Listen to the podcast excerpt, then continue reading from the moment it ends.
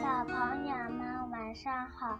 花花电台讲故事开始给大家广播了。今天给大家讲的故事名字叫《水星和水有什么关系》啊，讲这个是吧？今天呢，我们接着讲《植物大战僵尸二》科学漫画宇宙卷。水星跟水有什么关系？这些植物们呢，围成一排在开篝火晚会。然后火炬树桩说：“当我们看到别人的不幸时，千万不要嘲笑。”坚果说：“对，老师说的对。”坚果接着说：“有一个宇航员带着救生圈去水星游泳，可是水星没有水。”而且面向太阳的一面，最高温度可达到四百摄氏度以上。大家都嘲笑他的无知，只有我没有笑。啊，坚果，你真有同情心呐！火炬树桩说：“虽然这是个低级错误，但我们不该嘲笑他。你说说，犯错的是哪个宇航员？”坚果就说：“是我哥。”他哥是谁呀？高坚果，嗯。然后坚果说了：“水星背面也没有水吗？没有水，为什么叫水星？”火炬树桩说：“别纠结了，背面也没有水，水星呢跟水没有关系。”哦，是这么回事啊。水星呢是离太阳最近的行星，太阳近距离的炙烤着星，这个水星呢，倾注其上的光和热是地球上的光和热的九倍。水星面向太阳的一面，白天气温达到四百二十七摄氏度，岩石中间的铅和锡被太阳光融化析出。水星背向太阳的一面。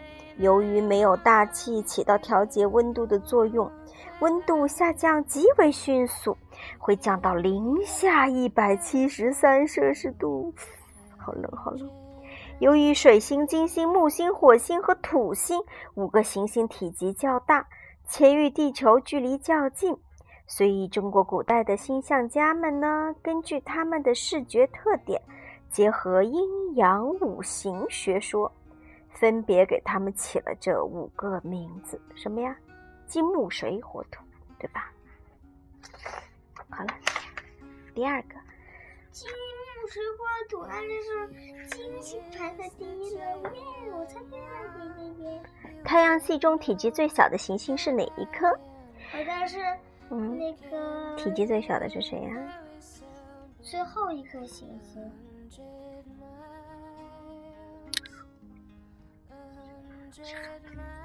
就是这个星，水星是最小的。对，再问再问，火炬树桩能给我一个好一些的评语吗？火炬树桩说：“可是你连太阳系中体积最小的行星是哪一颗都答不出来。”哎呀，我现在知道了嘛，答案是水星嘛。我把这道题抄一百遍，怎么样？帮帮忙吧！啊，这样啊，我想一想啊。那就麻烦你啦，我先去踢球喽。